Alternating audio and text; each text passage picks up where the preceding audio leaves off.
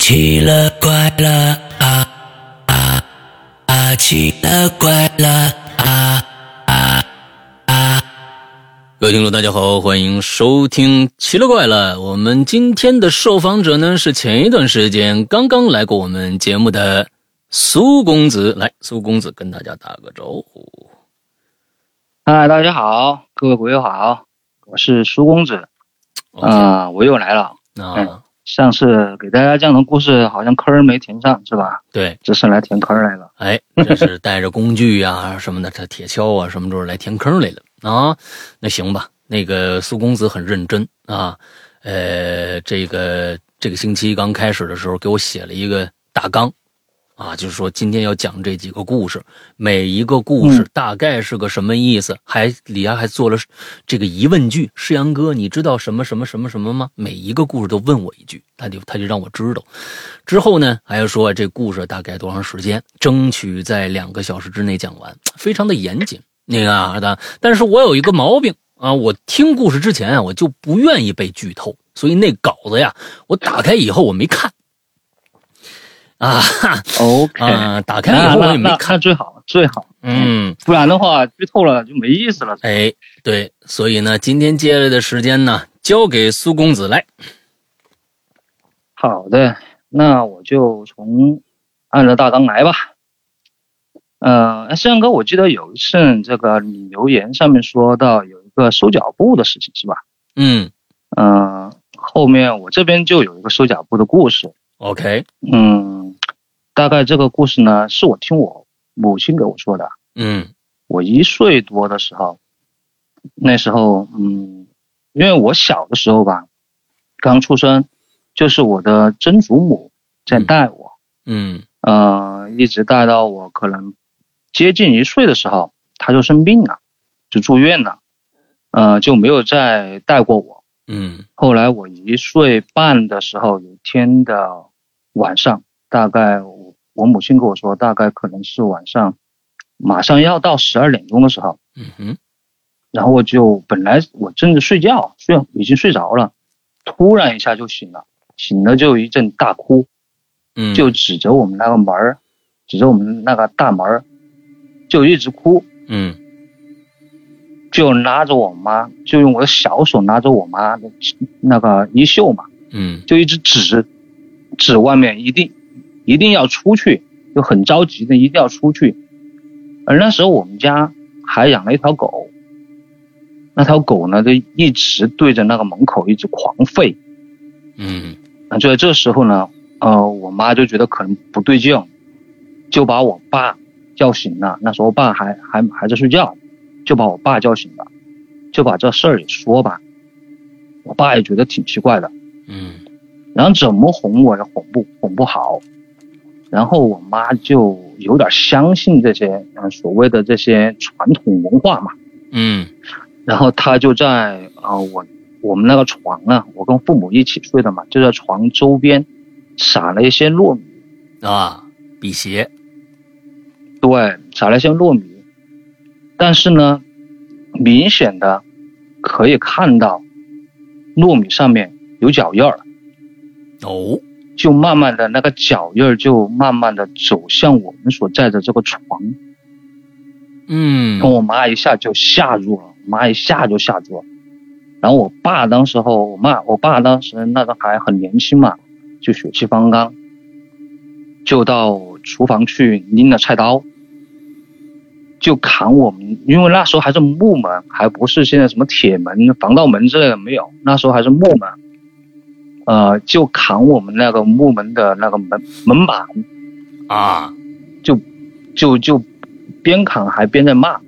呃就是说说了一些不管你是什么什么脏东西，嗯不要靠近我们家小孩儿， OK，有什么事儿冲大人来。嗯但是那个脚步还是围着我们那个床，因为周边都撒了糯米嘛，白色的，但上面看有有黑色的脚印儿，嗯就围着那个床不停的在转。嗯但后面可能过了有五分多钟时候，我突然一下就不哭了。嗯然后就突然一下不哭了，过后就慢慢慢慢的就睡就睡过去了。嗯但就在这时候，就看到那糯米上的那个脚印儿啊，就慢慢慢慢就消失了，就好像有人在捡那个脚印儿似的。哦，他走一步消失一步，走一步消失一步。 ，OK，然后第二天，第二天的早上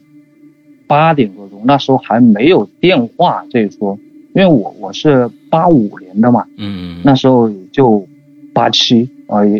的样子，八七年，呃，然后那时候就收到了我爷爷的这个电报，嗯那时候还是电报，电报上面就说我的曾祖母去世了，哦，呃，嗯后来太后难来了，我爸就在说嘛，嗯我爸就说有可能是你曾祖母想来看你，嗯嗯因嗯为我们这边就有一个这么一个说法。嗯嗯这说法就是说，呃，人离开了过后，他要他有留恋嘛，他要看一下他曾经所在乎的一些东西，嗯或者曾经他到过的一些地方，嗯他要去，去了过后要把他曾经在那儿留下的一些印记，比如说脚步，嗯嗯，他要全部收走。哦，收脚所以步说是他这个那意时思候来嗯啊是来收他的脚印，就是收脚步的，哦就是来收这个东西的。 ，OK，然后出了这事儿过后吧，我妈就觉得我可能体这方面是不是有点什么弱呀，嗯，阳火比较弱呀，不然怎么会有发生这种事儿呢？啊，我妈就去给我算命，哦，这就牵扯到第二个故事了，哦，就是就是算命。呃，那时候我们这边的算命不叫什么算命先生，也不叫什么其他的一种称谓吧，他叫光花婆，光就是花婆对，就是参观的观。啊，观花花就是婆嗯花朵的、花朵的花 OK，叫光花婆。嗯然后我妈就把这个事儿吧，就给这位光花婆说了。嗯然后我们光花婆就说：“呃，我看看你家小孩吧，哎，这挺长得挺好的，虎头虎脑的是吧？应该没什么问题。”然后她就摸了摸我的头，本来最开始还是很放松的一个状态的，嗯等她摸了我三下我的头过后，就一下就变得有点严肃了。我妈说，然后我妈就问：“哎，怎么回事啊，老婆婆？嗯是不是我家儿子呃真的是有什么问题？”她说：“这样吧，我帮你关一下花。嗯”她怎么关呢？嗯，可能大家都看过这个，嗯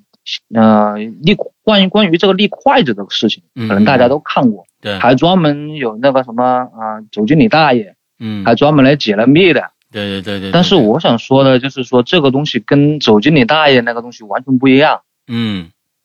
因为它是，呃，同样的也是先用一个碗儿盛半碗水，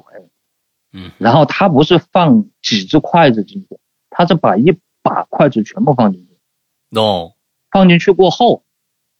你能看到，我妈说当时她就看到其中有三根筷子，本来筷子是这么斜靠在这个这个碗碗的那个边缘上的嘛，在水里面，但是看到这三根筷子，三根筷子慢慢慢慢的就从斜的这个位置慢慢慢慢地立起来了立起来，嗯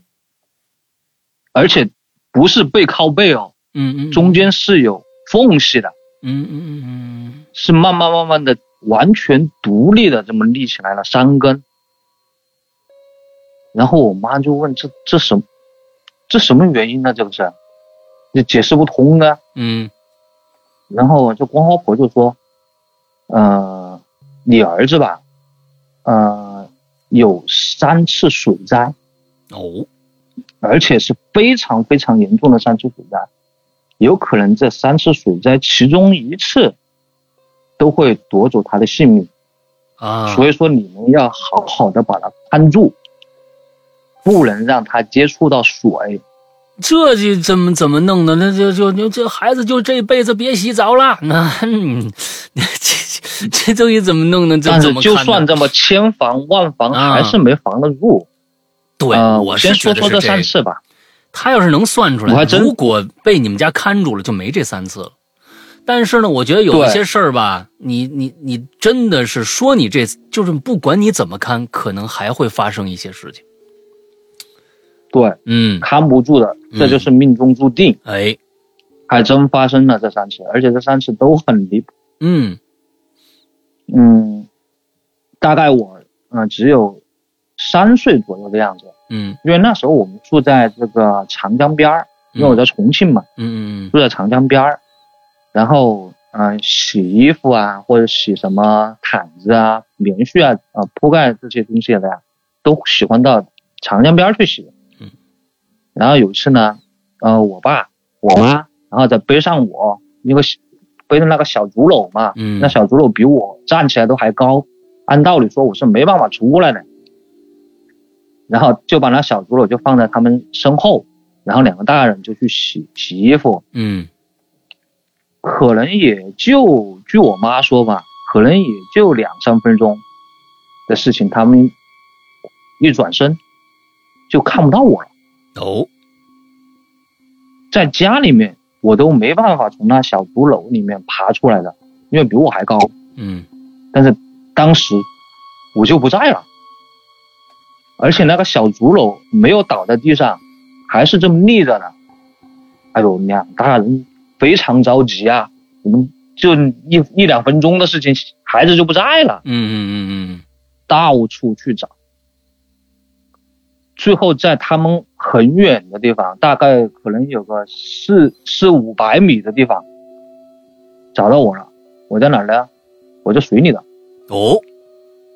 而且当时我穿的是那种比较鲜艳的黄色的那种啊啊毛衣，啊，那时候还是春天，还在穿毛衣，黄色的毛衣。我爸就看到那黄色的毛衣在水里面这么上下，一会儿下去，一会儿上去，一会儿下去，一会儿上去。然后我爸就一把把那毛衣就就扯了上来，嗯，就把我扯上来了。你当时已然后我经整浸在水里了，不是站在对水里，已是经浸在在水里里了哎呦，对，已经在水里了。说我，据我爸说吧，那时候要是再差那么半分钟，可能我就没得救了。哎呦，整个小脸都已经发紫了，那时候是因为因为这种被水淹过过后嘛，你呼吸不了，然后我的小肚子里面也有水，嗯嗯，嗯都有点鼓了，整个人都有点发紫发白的样子。哎呦，哎呀，把我爸妈吓得不行。这是第一次，嗯第二次是我上小学二年级的时候，嗯嗯，那次因为那时候小我们小学还不像现在小学吧，都什么封闭式的，没有。那时候我们小学旁边就是田土，嗯然后旁边就有什么鱼塘啊之类的。因为那时候小小孩不懂事儿嘛，啊，当当然从小我我母亲就会说你不要到水边去哦，你有三次水灾哦之类的。嗯啊，但是有小朋友一块儿去嘛，把这种问题肯定就抛到脑后去了。然后他们就说我们到水塘边去抓那个龙虾吧，因为那时候龙虾特别多。我们我们去抓龙虾，嗯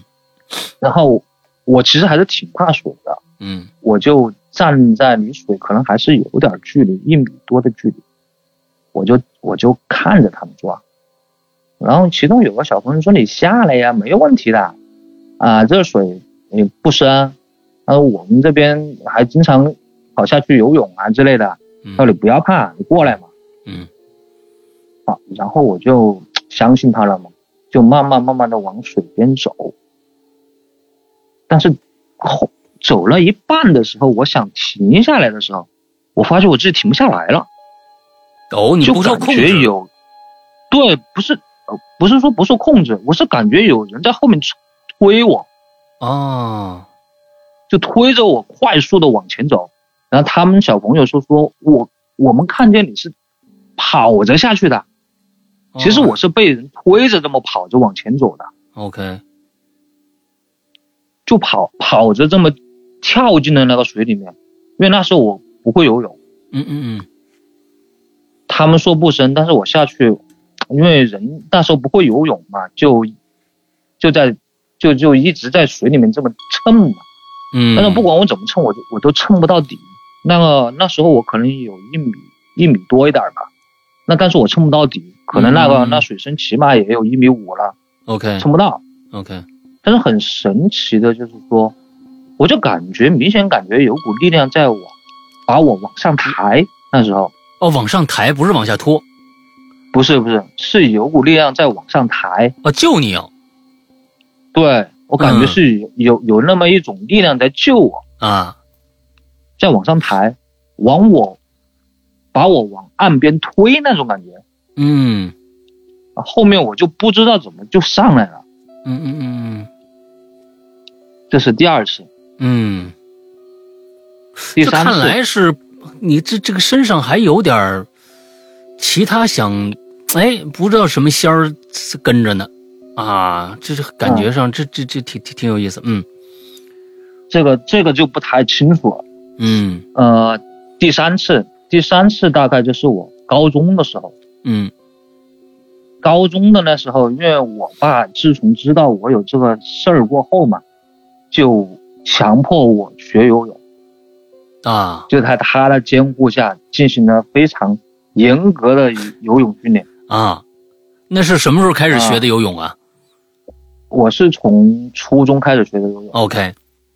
嗯，那就应该严游格的不错，必须你每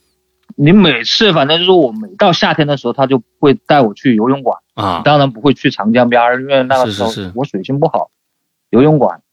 就强制让我学会了游泳嗯啊。当然学会游泳过后嘛，你肯定就像下水嗯，下水去游泳，是特别是是是夏天的时候。是是是，然后我们这边重庆就有一个非常大的一个人工湖，长寿湖嗯非常出名，又是一个景点。嗯然后有一年呢，嗯，我就和我们朋友，呃，还有同学，我们就一起去长寿湖游玩儿。嗯呃，那时候天特别特别热，我们在在湖边，嗯，散步散了一段时间过后，我觉得太热了，我们干脆下去游两圈儿。然嗯后我们就发现，就离岸边有一个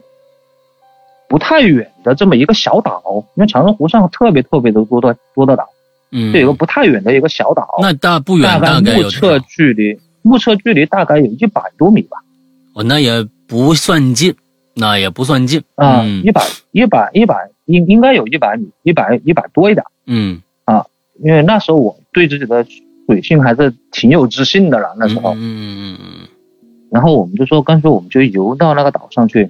然后在岛上休息一段时间过后，我们再游回来。嗯啊，我们就这么这么做了。呃，最开始游过去的时候，感觉没什么事儿。呃，到岛过后，当然肯定体力还是有所不支嘛。到岛上面，我们就休息了大概有半个小时的样子，嗯嗯，然后后我们接着就往往回往回游，嗯这就出事儿了。哦往回游没游多多远，大概离开这个岛到岸边，嗯、大概离开岛有十几米的样子，嗯我抽筋儿了，而且抽筋儿发生的很突然，嗯，有就感觉有人有人扯你，把你的脚扯抽筋儿了， OK 不是说你自身自身抽筋儿了，是有人扯你把你扯抽筋儿了。哦，这那个时候我我啊这真个还啊慌了，那时候我真慌了。 OK 因为之前听说过有有有这种水猴子啊或者之类的东西，嗯嗯但是从来没自己没遇到过，嗯那时候是真慌了。然后我就那时候就开始不断的拍水，在嗯引起、引起旁边的人的注意。你当时一共几个人呢还好？那时候旁边？那时候我们一共三个男孩，哦，那还但是行。旁边还有很多旁边还有很多钓鱼的那些大哦人，哦哦，还有还呃还还有一些也是来游泳的， OK 有游泳圈他们那些。哦，然后就成功的吸引到岸边的一一个大人和嗯和他们，他们是夫妻嘛，嗯他们看见哎，那是不是有个小孩在那儿在那儿抽筋了吗？还是怎么样，嗯在那儿求救？然后我觉得那叔叔当时那叔叔特别有经验，嗯嗯，他就他就一个就就扎猛子嘛，嗯就一下扎过来，然后带上带上带上带上了一个游泳圈，嗯就一下就把游泳圈嗯就递给我。嗯让我让我扶着那游泳圈，他没让我没让我扶着他，嗯嗯嗯，因为如果说这种对游你一游挣扎把他泳带出事儿了，嗯对，一挣一挣扎可能把他挣下去，嗯嗯所以他就让我扶着那游泳圈，他带我到岸边的。嗯，OK，然后到岸边过后，我发觉我的那个整个脚背都紫了，明显不是抽筋儿，是。但当时是我们是感觉是抽筋儿，整个脚背都紫了。那你有没有感觉然后回别来我人就是拽你啊，或者怎么着的一些外力啊？明显感觉有人在往下拽你，哦，OK 这么一拽，因为第一第一他拽了不是不止一下， OK，嗯好几下，第一下我感觉就是抽筋儿了，嗯嗯嗯因为力度特别特别大，那时候感觉，嗯然后后面又拽了几下，然后就没没拽动我，我那时候我就开始在呼救了。嗯嗯嗯嗯嗯然后后来吧，我就把这事儿给我妈说了。当然，这个肯定逃不过一顿臭骂嘛。嗯我妈就说：“你小时候不懂事儿嘛，现在你懂事儿了，你应该知道这事儿吧？你嗯，还要去做。嗯然后我妈就本来还想去找那个光华婆，再看看这三次水灾过后还过过过过完了过后，是不是就把这个灾给躲过去了。嗯但很不幸，那光花婆已经去世了，哦所以还好，反正就是这三次的水灾吧，成功的躲过去了。那个观花婆当年只说了三次水灾，没有说其他的。没有，哦嗯他说的这三次水灾都很严重，都会要了我的命，但是好像冥冥当中都有人在保护我这么样。啊，他说这句话。OK 嗯， OK，这就是这边我这边的第二个故事，嗯嗯嗯嗯，第三个故事就是亮哥，你知道被人说你嘴有毒是什么感觉？嘴有毒。我经还常真的我我经常经常被人说啊，就是我跟别人开玩笑，我朋友开玩笑，就是经经常就是啊拿对方就是打啊打趣嘛，完了之后他们说哎你嘴好毒啊，嗯但是我的嘴有毒是什么说？好像嗯是关乎人命，啊哦，我明白你那个意思了，你就是是关说乎什一么个人的人这个命。好的不灵，我说什么坏不灵，坏的灵是吧？对，好的不灵，坏的灵。啊，天哪，这个啊，你不要瞎预言啊！嗯后来，后来吧，我这边参加工作了嘛，嗯嗯、我的第一份工作就是在我们重庆这边高速公路发展有限公司嗯上班。嗯、那时候嘛，啊、因为我是工程部的，那嗯时候就经常巡视啊、高速公路上面的一些嗯设施设备啊，有没有有没有损坏呀、护栏呐、有没有被撞坏呀、需不需要更换呐、嗯嗯就这些东西。然后，然后呢，这边呢，我们有一年，我们就在高速公路上面就，呃，就外包了一个工程。嗯啊，哼这个工程呢，就是你在高速公路上面，特别是晚上行驶在高速公路上，你把车灯一打开，嗯那，护栏板上是不是有那种发光的发光片儿？啊对，对，我们就把这个发光片儿这个粘贴的这个工程，就包给了一个这边的一一家公司，嗯他们来做这个工作。嗯嗯嗯嗯然后其实那个发光片儿其实就跟我们原来那种画片儿或者不干胶那种之类的嗯嗯很相很相同，它是有一张被纸的，嗯，你把被纸撕掉过后，就能这粘上么去啪一贴就把它贴上去了。嗯对，就有很多被子撕下来过后，大概有几万张吧，很多被子就堆在那边。嗯然后那时候我就巡视到巡视到他们这个他们那个施工队那儿那个地方去了，然后他们就说：“哎，那胡工，你你这边的这个这个被子怎么处理呢？”我说：“把它烧了呗。”好，然后我就让他们把它烧了。烧了过后我，我也我也去参加进去，因为没事儿嘛那时候。嗯，我也参加进去，我就特别，我就觉得这个特别像给死人烧纸钱的感觉。哦我就我就在那儿边烧火就边边边在那儿说，快来领钱哦，快来领钱哦。结果我这段话一说完，前面砰的一声，特别大的声音，有个人横穿马路被大卡车撞飞了，哎呦我天，砰的一声一撞，刚好就撞到我们烧烧这个被子这里，头朝着我，眼睛就这么瞪着我，把我吓吓得半死，真的是。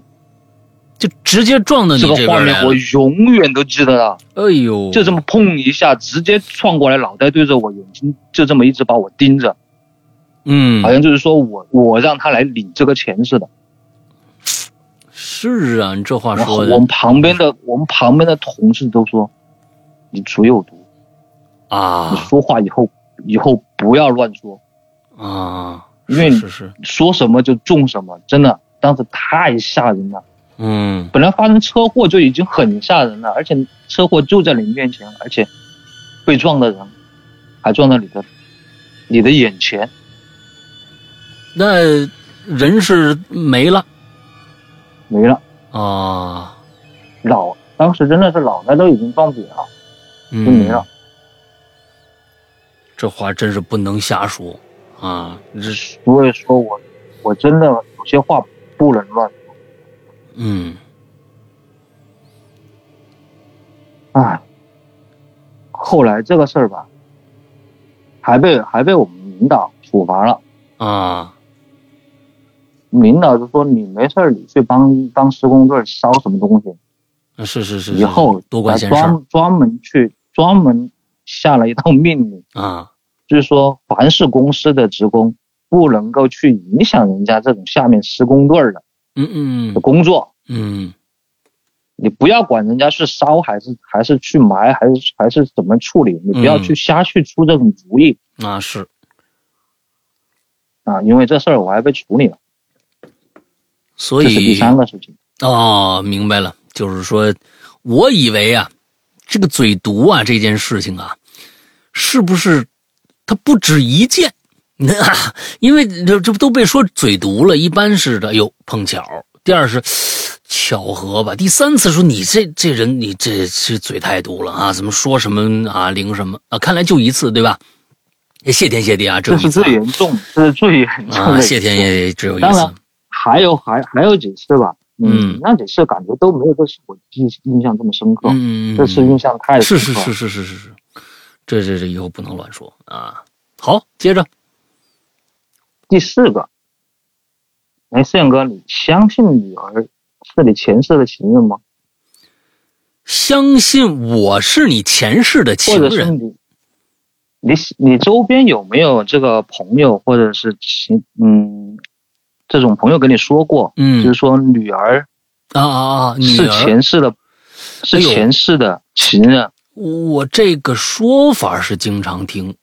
啊，不管是电视剧也好，还是这个电影也好。不过呢，我是觉得，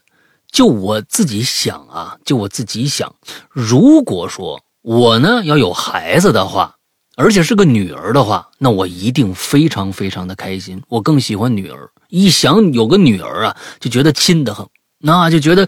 这种我得更加的爱护她，这是我的个人的感觉。到但是呢，这我身边的呃没说过，但是啊，爸爸宠女儿这件事儿啊，我觉得是常态，啊，这确实是常态。嗯对，摄影哥，我就特别宠我的女儿。嗯这个事情还要从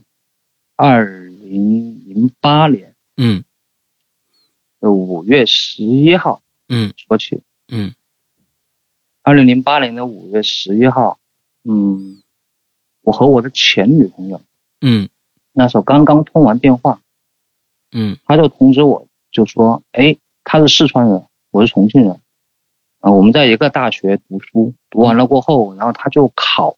考试考教师，嗯就考到四川去了。”嗯然后当天他就跟我说：“哎，我这边终于被什么什么学校给录取了，然后明天就要开始试讲啊啊，就第一次讲这这个讲课嘛，啊好多好多，还有教委的什么什么这些人员嘛，还有学校的校长都会要来听我讲课，嗯，特别特别开心嘛。嗯我说是好事啊，你这边能成功成成功应聘到老师的话，嗯，值得值得开心。等这边放假了过后回来，我跟你做庆祝之类的嘛，嗯反正就是说了一些鼓励的话。嗯当天晚上，我做了一个很奇怪的梦，我就梦到我跟他躺在一个一艘小船上，一艘木船，哦那个船就在就在很大的一个湖中心，等一下，然后我们俩就哦这儿躺呢在，这床个背景啊，我得了解清楚啊，这个这个是很重要的。我估计呢，听节目嗯的人也都想了解这个事儿。这是你嗯去年发生的事儿，对吗？不是二零零八年二零零八年那个时候是前女友还没结婚呢，对吧？前女友前女友，我们正正准备结婚了，那时候已经谈婚论嫁了，哦，OK，是还但是是那时前候女已友经，谈婚论嫁了，明白？你接着讲。对，嗯嗯，然后我就做了一个特别奇怪的梦嘛，嗯就梦到我跟他俩就躺在一个小船儿嗯小船上，然后这船在这个一个很大的湖的湖中心，嗯然后我们俩就看着天上的星星，就一边聊天啊，一边看星星嘛。突然他就说了一句话，他就说我要走了。哎，我说你到哪儿去啊？我们房子也买了，嗯然后这边马上也要领结婚证啊，嗯那你到哪儿去啊？他说我要去一个地方，可能嗯，好几年你见不到我。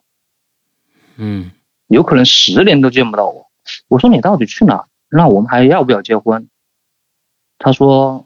可能结不成了，这是，但是这个地方我肯定要去。哎呦，然后突然我就醒了，醒了过后，也就是二零零八年的五月十二号嗯，的下午两点多钟，四川地震了，哎呦，天哪！我刚才就在想刚，好他这个就是不是赶上刚这个好事儿他就在，刚好他就在汶川，哎呦，很不幸他就去世了。哎呦，这个当时这个我事儿，你经历这个事儿，真的，我这心里太难受了。很很痛苦。我曾经有很长一段时间不敢去提这个事儿，也不敢去面对这个事儿。嗯嗯然后这个时间就跨度就比较长了，嗯就到了二零一六年，嗯，八年以后二零一二零一六年的也是五月十一号哦，的晚上，我又做了一个梦，我梦到他了。嗯，这么多年来是第一次梦到吗？对，这么多年来第一次梦到，后面他一次都没给我投过什么梦，嗯做过什么梦过，我从来都没有。嗯他就跟我说，非常笑得特别开心，还是原来那个样子，一直都没变过。嗯，就站就在站在我对面，他说回来了，然后我我就当他好像从来没有走一样，也从来没有离去一样，我就说，那这次走了还还会不会走？嗯这次回来了过后，他说我不会再走，我会在你身边，OK，一直陪着你。嗯然后我又醒了，嗯然后就急急忙忙的就赶到医院，因为那时候我老婆快生了，嗯也就是十二零一六年的五月十二号的晚上七点，嗯我正在产房外面候着我们老婆，我老婆嘛，我们老婆在里面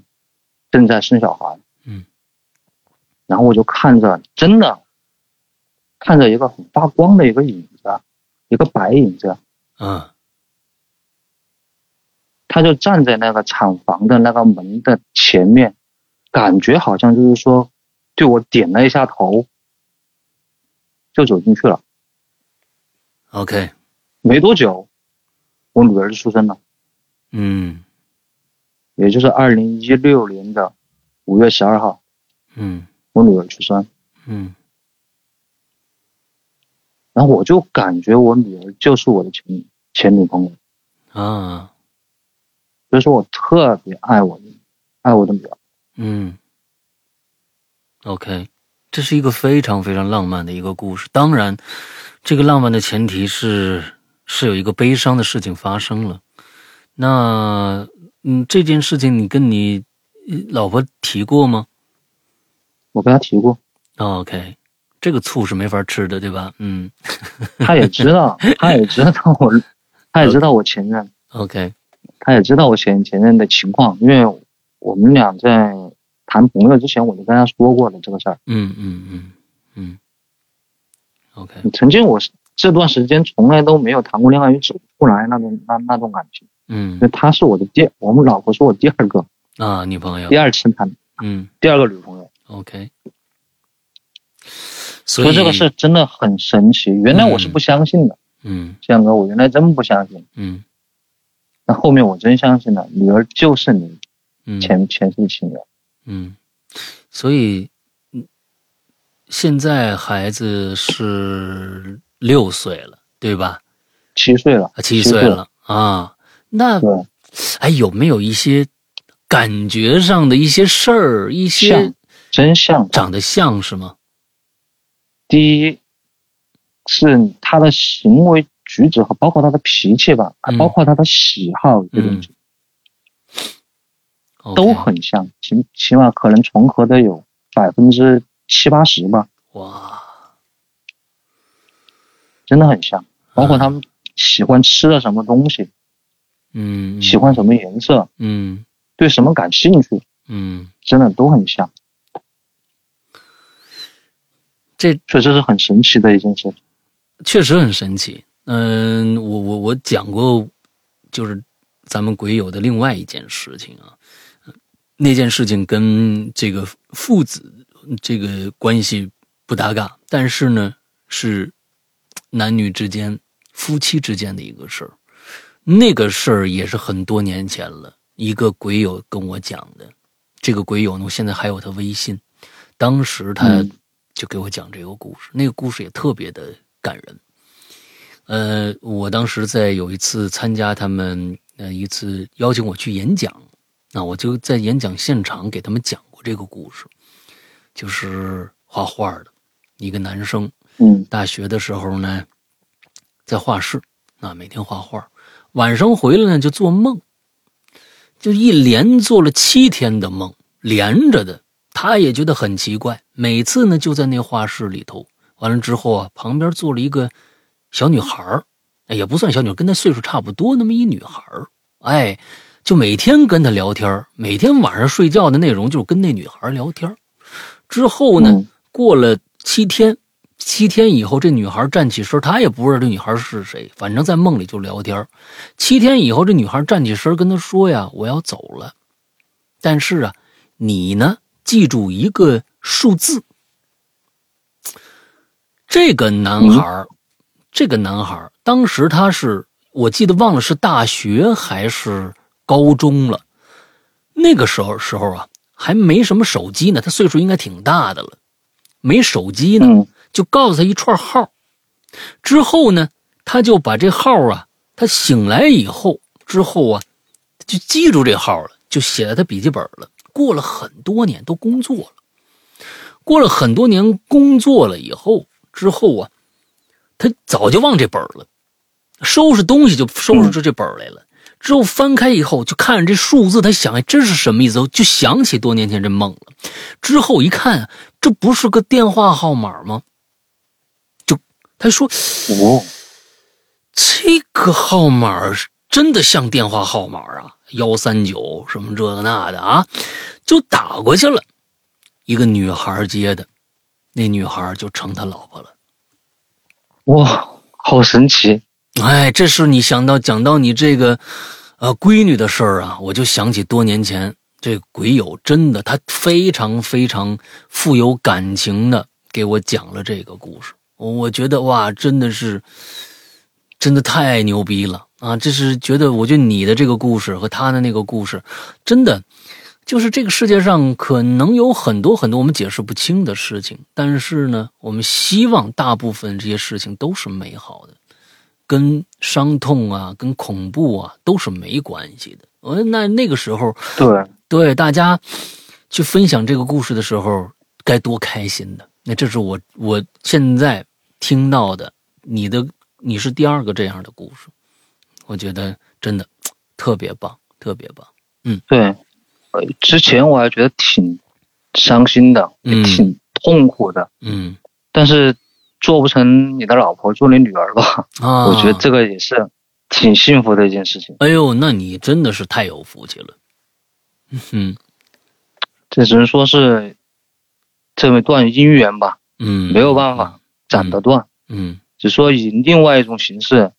来和你牵扯到一定的姻缘。嗯嗯嗯，真好，真好啊！你那个，嗯，私下里头给我给我发张你闺女照片儿，我看看呗，好，好行吧？，好的，哈哈，嗯，太好了啊！好，好，接下来接下来这个故事吧，嗯，哎，盛哥，你可能不不喜欢钓鱼是吧？ 呃，我我的我我嗯其实是这样的，我就没有什么机会钓鱼啊，我没有什么机会，哦但是我的钓鱼运气非常之好，就是哦就是出去我我我经历过一次河钓、湖钓。哦一次海钓三次，啊，每次我只要下杆儿五分钟之内绝对上钩，而且我也没什么、哎呦那那你这个没运气太什好了么真的这个经验，嗯这就一次呢用的就是普通的竹竿儿扔下去以后，就就反正我说这东西 是不是开玩笑吗？这东西能钓上东西来吗？果然就钓上一条小鱼来，哎，真是它不大。第二次河湖钓就是，哎，跟俩朋友一起去的啊，是在在在杭州那边，这不是就是那个千岛湖那边，千岛湖那边正好是休假，完了之后带着去，哎，到一地方钓那个鱼，那是他拿的是专业竹竿，呃那个那个鱼竿，那次呢嗯也很快就上来一条，最牛逼是大嗯海，啊，坐一游艇出去，一帮一帮海钓嗯朋友，哎，完了之后出去海钓，也是那一圈儿人呐、那那那船上是坐了一圈儿人，全在那儿钓鱼，我扔下去就上钩，全船第一个，钓上了一那个那个石斑。钓上了一条石斑，小石斑又是小鱼。之后我就就就卸了钩，我就扔了，我就就扔进海里了。我说这东西吃你你这是吧？呃但是我我钓鱼哎那运气还看不错来有这个天，有这个运气，又有这个天赋，应该好好发扬一下。哎呀，东西那个东西这没有地儿啊，你知道吧？我们这这北京啊，这地方，它跟水啊这些啊，它这么无缘。那周围的也这钓鱼想找找钓鱼地儿实在太难啊，就不不开展了。不过呢，等我等真的啊七八十了，那时候真的是哎，去找个地儿山清水秀的往那儿一待，钓点鱼，这不挺好？嗯等疫情结束了，你过来，到重庆来，啊，我这边钓鱼的地方挺多。好啊，好啊，我特别喜欢四川。接下来我讲的故事就跟钓鱼有关， OK，当然故事可能有点儿有点儿恐怖吧。这个故事、嗯嗯之前的都不算特别恐怖，嗯嗯嗯嗯，嗯、也给我们喜欢钓鱼的这些同学吧提个醒儿。好，嗯、这事儿吧也是十月份，这去年十月份发生的事儿。嗯，因为我特别喜欢钓鱼，而且也喜欢夜钓。嗯晚上钓鱼的话，我们都会配那种夜光漂。啊，呃，那个夜光漂是不是那种常亮的？我这种夜光漂是有鱼在吃食的时候，它就会亮，它就变色，哦，它就变成从黄色变成红色，就警报嘛。哦，震动哎那它时候就就改就就变颜色。对，它就提醒你，哎，有鱼在上上钩了，你哎看要不要、要不要起竿儿？嗯这这这这这就是这么一个情况。嗯然后我们家，呃，当时那套房子的话，现在我不在，我不在那套房了，因为发生这个事儿过后，我就没在没在那儿住了。哦呃，当时我们住的那家房的话，后面有很大一个水库，OK，啊、因为我喜欢钓，然后晚上我就没事儿，我就喜欢拿根鱼竿儿，带上夜光漂，带上电筒啊，所有的这些工具嘛，就跑那儿去钓鱼。嗯呃，等到钓到晚上十二点，十二点十几分的时候吧，我嗯记得应该是十二点十几分钟的时候。哎，那时候我就感觉想去方便一下，就旁边小树林儿就方便了一下。嗯然后回来的时候，我就我就看到我的夜光漂，就有点不对劲儿。嗯它那夜光漂，不是说有鱼在吃食的时候它就会变色嘛？嗯嗯它变得极其有规律，真的极其有规律，嗯亮的那种时间限度啊是三长三短，嗯，三长然后又三三短，长又三短，摩斯密码啊，摩斯电脑电码吗？感觉就是磨生磨生面马那种感觉，嗯三长三短，就是说，呃，你量变一下色，然后大概过呃一一秒钟，然后又变一下色，又过一秒钟又变一下色，然后接下来就是半秒钟变一下色，半秒钟变一下色，半秒钟变一下色， ，OK，然后我，因为我我我比我比较喜欢去研究这个模式密码，嗯，之前就了解所过，以我就对之前我就了解过，嗯这三长三短是求救信号啊，啊是啊，我就觉得这个很很奇怪，怎么会这种量法呀？嗯那真的是鱼在吃的话，不可能是这种量法。嗯然后我就我就起杆儿，起杆儿过后重新挂上饵料，又丢下去，但过一会儿又开始三长三短，三长三短啊又来了，又来了。哎，然后我又起来，这时候就发现挂底了，嗯那鱼竿儿被下面不知道什么东西勾住了，哦就挂底了。哦，等我慢慢慢慢把线拉上来的时候，就看到有编织口袋，但是啊只看见有编织口袋，就是看见那一瞬间，砰，鱼竿儿松了，嗯就把那个编织口袋相当于勾破了一个小小口子，啊啊，然后那编织口袋又迅速的又沉下去了。 OK，然后后面我就再继续钓嘛，嗯还是出现这种情况，我我就发现不对劲了，因为呃之前也听农林讲过一些关于晚上夜钓的一些事情嘛，嗯我觉得有点有有有点有点吓人，出现这种情况的话，嗯然后我就干干脆今天就不钓了，是啊我，就收竿儿，嗯我就回去了，嗯，结果第二天一大早，那水库就炸了，你们那水库炸了，很多人去了，就炸开了嘛，就就大家大家就知道发生事儿了嘛，哦就哦不断说，哎，水库那边出事儿了，哦，出事儿了。啊哦我说什么事儿啊？嗯，大清早这么多人都都去围观了水库，啊啊，看热闹去了，对。然后他们就说从水库里面捞起来了一个两大袋的编织袋，哎呦，我说啊编织袋儿这个，这个这个没什没什么呀，人家可能里面，因为我们这边有那种打窝料的嘛，啊，荷叶窝料的，就是把把鱼鱼鱼饲料，什么拿编织袋装好丢下去吸引鱼嘛，嗯，嗯打窝料的嘛，我想，嗯，他啊不不不，里面发现了有手，我一听一下，我都已经慌了，嗯还有手啊！他们说里面发生了碎尸案，哎呦，有个女的被人家碎尸过后用编织袋装好了，然后扔到那个湖里面去了。嗯然后还有个口子啊，然后编织袋儿破了个口子啊，从那口子里面露出了一截手。 啊，哦，我当时我就想着，昨天晚上就是你我弄才的，嗯钓鱼，钓起来一个编织袋儿，那个口子就是我的鱼竿刮破的。哎，其实你听到这儿啊，你也算变相的救了他一把，要不然他他他得多长时间才能被发现呢？哎，你这钩关键子也，是他就他自己啊，他在给我发信号啊，啊对呀、哥哥。对呀、他就是给你发信号，你也相当于把这个，这这这，他他编辑编织袋给弄漏了嘛？弄弄不漏的话，那那就更发现不了了，不是吗？我关键就是说这是怎么被发现的，就是说怎么就会去有人捞这编织袋去了呢？他们说就在我钓鱼的那个位置嘛。后来嗯我、我他们当当然不知道我在那个地方钓鱼嘛，嗯他们说就就在那个那个边儿上，就发现了有一只手从水里面露出来，哦，看到有有有四个指有四个指指母啊，指头从水面下面伸出来，嗯，把人家晨练的人吓死了。哦，就从那口子里面就就就就飘出来了，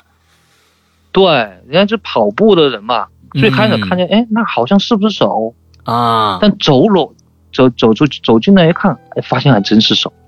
嘿，就四个指母这么伸出来，真是手。啊，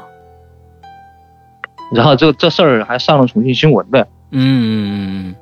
还能查到，还能查到啊，这跟你有关系碎尸案。啊，对嗯我关键就是说他发这个求救信号，我就觉得很神奇啊。嗯当时是没理解为什么会出现这种情况，嗯可能是以为我我是以为自己看错了，嗯，但是后面发现这种事儿了过后，真相出来了过后，我才发现这个这个不是不是我看错了，还真是这么回事儿。嗯所以说夜钓的这些朋友，喜欢夜钓的朋友啊，你们一定要注意安全。啊，发生这种事儿，千万千万不要在那儿钓了，因为钓鱼的人特特别喜欢一守就守一晚上。因为原来我没事的话，我就那守一守一晚上的，嗯，所以啊还好当时我走了。如果不走的话，还不知道发生什么事儿呢，那当时这个案子手都已经伸上来了。啊，对啊，案子我是不知道。那最后这凶手找着没有啊？嗯，凶手找没找到也不知道，没消息了。啊，就没后续消息了，没后续了。啊，对，你看看咱这个案子那么知名的一个案子，居然跟咱们鬼友有关系，这我是觉得你算是变相的救了他一把，要不然呢这事儿啊还不定猴年马月呢才能才能够给给给弄出来，你弄不出来就没人查呀，啊，这人也就算永远失踪了，这起码。这能家里人呢，能够能来认认认领一下啊，也算是入土为安，也挺好。嗯哎呀，我是在我是在想，有点后怕呀，哥哥。啊，要是我当天真的继续掉下去的话，你想想，他手都已经伸出水面了， 要是我在那儿掉下去，会不会把我抓下去？ 真的，啊我觉得你也别想那么那个复杂，往往坏了想。这这个事儿啊，我觉得就是你看，他就是天意，就是让你弄破一个东西。你看过那个就是叫什么来着，《死神来了》？死嗯神来了呀！死神来这电影啊，你看它里面设计的很巧妙，它绝对把它弄成一个自然现象。风吹倒了一个什么东西，完了蝴蝶效应一直连对连那儿连到那儿，咵那儿着火了，把你烧死了。但是这个也一样，它呢并不需要你把它怎么着给它弄出来，给它拼好了，拿毛拿拿线给它这给它给给它缝起来，它就需要给你勾破那一下，它可能就是要这么一下子。所以我是觉得，嗯，有的时候这个，嗯，你算是做了一件好事儿嗯，不用害怕，那不会找你的。算是吧。对，你就想咱怪事想，儿嗯也遇到挺多，他他要找就肯定找他杀的那人了，那他找你干嘛呢？是不是？你这个东西不合情理啊！所以我是觉得没事儿啊，没事儿。哎嗯，反正呀，还是大家喜欢钓鱼的吧，嗯，尽量别别去夜钓了。哎，这事儿发生过后吧，我们就搬搬离我们那个那老家了，就没在那边住了。嗯嗯，因为说是什么，反正也有人说吧，那地方风水不太好，怎么样？嗯？嗯，然后我们就离开了，然后从此我也没有晚上出去钓过鱼，哎因，为也不安全嘛。嗯后嗯面。想想也是， OK，那咱们今天啊，哎，我刚才看了一下你那个，你给我那东西，我发现呢，嗯你是这么写的，有五个故事，我发现这五个故事全都讲完了，现在正好是一期的量，后边还对有一个，你说那是一个拉长的比较快嘛，对啊拉的比较快，我就担心后面的讲不完。哎呀，所以后边这个说长就故拉事得是比较挺长快。的，是吧？